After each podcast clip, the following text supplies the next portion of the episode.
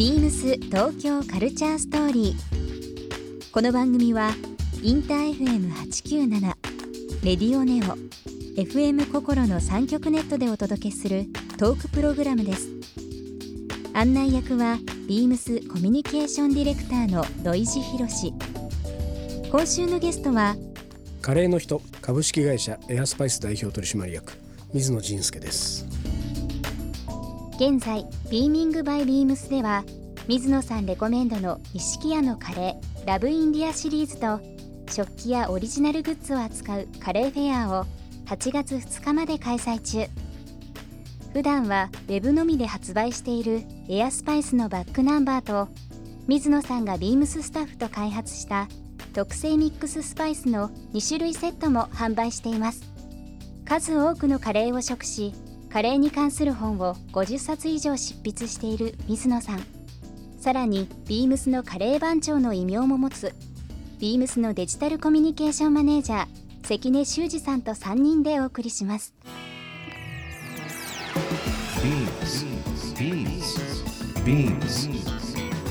BeamsBeamsBeamsTokyo Culture Story Beams Tokyo Culture Story This program is brought to you by Beams ビームスありとあらゆるものをミックスして自分たちらしく楽しむ。それぞれの時代を生きる若者たちが形作る東京のカルチャー。ビームス東京カルチャーストーリー。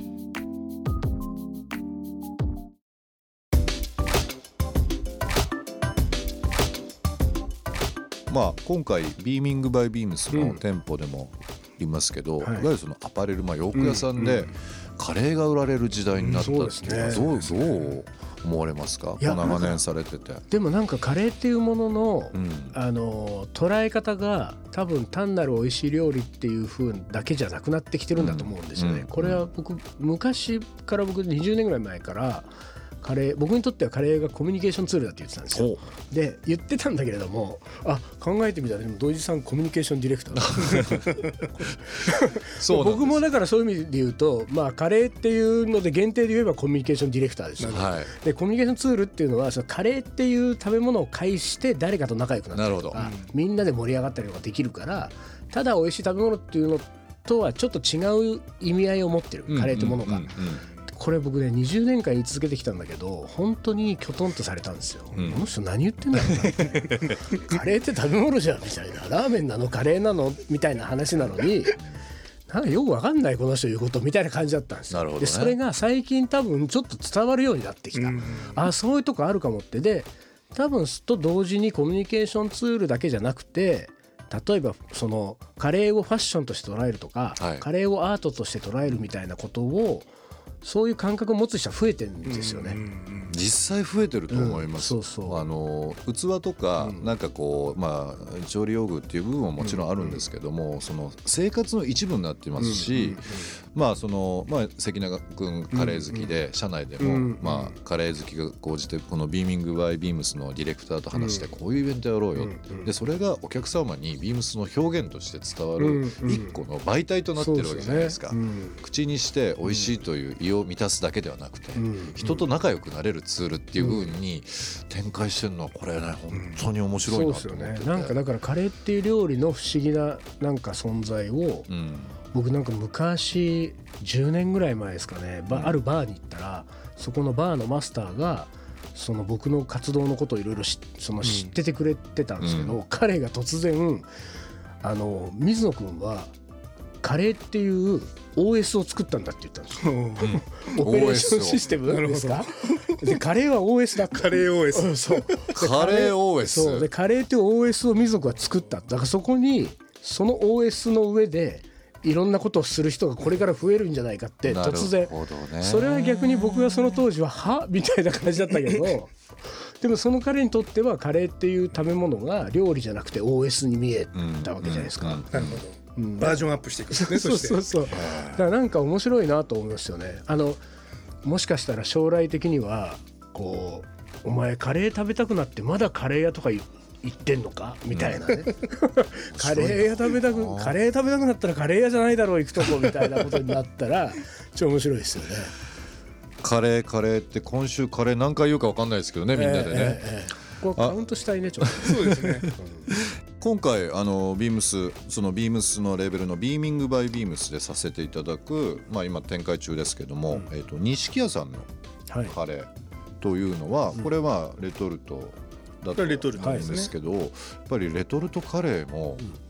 倒的に美味しいものが多いですよね。ねあと味の幅が本当に広がりました、ね、広がりました。うん、今回のその錦屋さんのカレーとその、うん、あとラブインディアシリーズですか？はいはい、なんかちょっとその特徴的なことっていうのはどういうものですかね？このね錦屋さんのラブインディアシリーズのレトルトカレーは、うん、日本人でいながらインド料理にこう愛情を持ってお店でインド料理を提供しているシェフっていうのが、はい、東京中心に1 5 6人ぐらい集まってるチームがあるんですよね。はい、あお店展開をされてるんじゃなくてそういうチームが作ってるじゃなくて、えっとね、それぞれのシェフは自分のお店を持ってるんです。あそうなんですか。その自分のお店を持ってるシェフたちが一堂に会してインド料理の勉強会をやっていてでそれを僕が主催してるんですよね。なるほど。でこのシェフたちで結構ねカレー好きが聞いたら、ええ、なんでみんなここにいるのっていうようなそうそうたるシェフたちあらオールスターです有名店のそう本当オールスターみたいな。で、はい、彼らが集まってインド料理って難しいね楽しいねって言って、こういろんな研究会をやっていると。うん、でその、えー、各お店のシェフたちがえー、1品ずつカレーを作ってるのがこの「ラブインディア」シリーズなんですよ、ね、なるほど。だから結構個性的なそのインド料理そのまんまのカレーもあれば、えー、かなりこうフィルターをかけてアレンジを加えて、オリジナルなもうカレーもあれば、うん、でも基本ベースはインドカレーじゃあ今回ですよ、えー、そのキャップとかね、うん、あの、うん、体にフィットする今ちょっと流行ってますけどこのサコッシュとかい。ろいろあると思うんですけど、はいはい、ギフトにも良さそうですね、ね、なんかそれまとめてね、この夏この時期に。そうですね。だからね、あのー、スパイスのこうなんていうか言葉が入ったりとかしてねカレーとかスパイスを想起させるようなそういうねサコッシュとか、キャップがありながらほんで食べたくなりますからね、うん、食べたくなった時にやっぱりね食べられるものがあった方がいいですよ。ね。なるほどね、あのー、スパイス、まあ、南インドとかですね、うん、スリランカとかすごい有名なんですけど、うん、ちょっとあのど素人意見で聞いてもいいですか、うん、2人日本で例えば山椒とか、日本独自の、まあ、スパイスと言われているようなものとか、香り付けとかってあるじゃないですか、そういったものがこう入れたりとか入ったりとかするものってあったりするんですか？関根さん作ります？自分で作る時自分で作る時は作ら使わないです。まだいけないですか？まだそこまで。和和物は食べたことありますけど、うんうんちょっと自分でできる気がしない。なんかあのね蕎麦屋さんのカレーが美味しいとか、よくあるじゃないですか、あのお肉屋さんが最後にね、こう筋カレーとかじゃないけどって、こう日本ならではのスパイスっていうものが入ってくるものってあるのかな,、イワシとか魚使った時なんかちょっとイワシ。使ってみたいかなと思いつつ、多分ね東京のあのイン一部のインド料理屋さん日本人がやってる、はい、でちょっとこうブームになったのは山椒ですね、うん、山椒ですか、うん、和山椒ね。和山椒ね。あれを効かせてそういうココナッツミルクと合わせたりとかするココナッツミルクと、意外といいんですよ。でそれがあの山椒の季節にまだこうフレッシュな状態の山椒のそう実を一緒にこうなんかミキサーでこうすりつぶして煮込みの仕上げに入れるとか、そうそうなんかそういうのはだから結構いい。であのー、そのスパイスが注目されてきてるスパイスカレーがますますこうなんていうか元気になってきてるのと同時に、今割と何でもありな状態になってるんですよ、うん、あれもこれもやってみようと。なるほど。だから、うん、どっからどこまでがスパイスでどっからどこまでがスパイスじゃないって分かんないじゃないですかまあ分はないですよね。確かにね、うん、いい香りがすればスパイスだみたいなことで、あのそういうものをあれこれなんかルールに縛られずに入れてみようみたいなのが今の状態なんですよね、だから多分ねバラエティーはものすごく広がるんですよ、なるほどね。でゆくゆく淘汰は始まるかもしれないけれどもひとまずちょっとビッグバン的な感じ、えー、2018年、はい、どんなカレーが流行ってたりまあ、あと半年18年ありますけども、はい、今どういう独自のこう動きがあったりとかっていうのはちょっと教えていただいてもよろしいですか？これね僕がもう最も苦手な分野で、うん。うん、僕なんか流行とかトレンドとかがもう本当に分かんないんですよね。だからカレーの世界にいてもう長年やってるのに全然この流行りそうなカレーとか分かんないんですよ。でで今なんかこう来てそうな感じもキャッチできない、うん、難しいんですけど、まあ、ただとにかくスパイスが注目されてることだけは確かだと思うので、ね、だから昔に比べるとスパイスが、えー、より効いたカレーをこうみんなが普通に食べられるようになった。だから多分ちょっと前南インド料理っていうふうにこう騒がれて、スリランカもちょっとこうね、こう好きな人増えてそうですね。で大阪の方ではスパイスカレーっていう言葉がこうなんかね流行してとかっていうようなことがあってでもどれもやっぱりその僕たちがスパイスに対して寛容になったことがきっかけなんですよ。昔だったらこれが10年前とか5年前だったらいやこんなスパイシーなもん食べらんないってなってたのが美味しいねってなるっていうね。で多分これは今後も加速度的に盛り上がっていくと思うので、はい、っていうかおそらくまだねスパイス苦手って人は絶対にたくさんいるんですよ。で、ね、でもこうなんて言うんだろうこうトランプのカードをこうひっくり返オセロのね白から黒みたいになっていくように、はい、スパイスを乗り越える人、うん、乗り越えて楽しめるようになる人が多分増えていく一方だと思うので。ね、ビームス東京カルチャーストーリー。番組では皆様からのメッセージをお待ちしています。メールアドレスは beams897 アットマークインター FM.jp ツイッターはハッシュタグ beams897 ハッシュタグ beams 東京カルチャーストーリーをつけてつぶやいてください。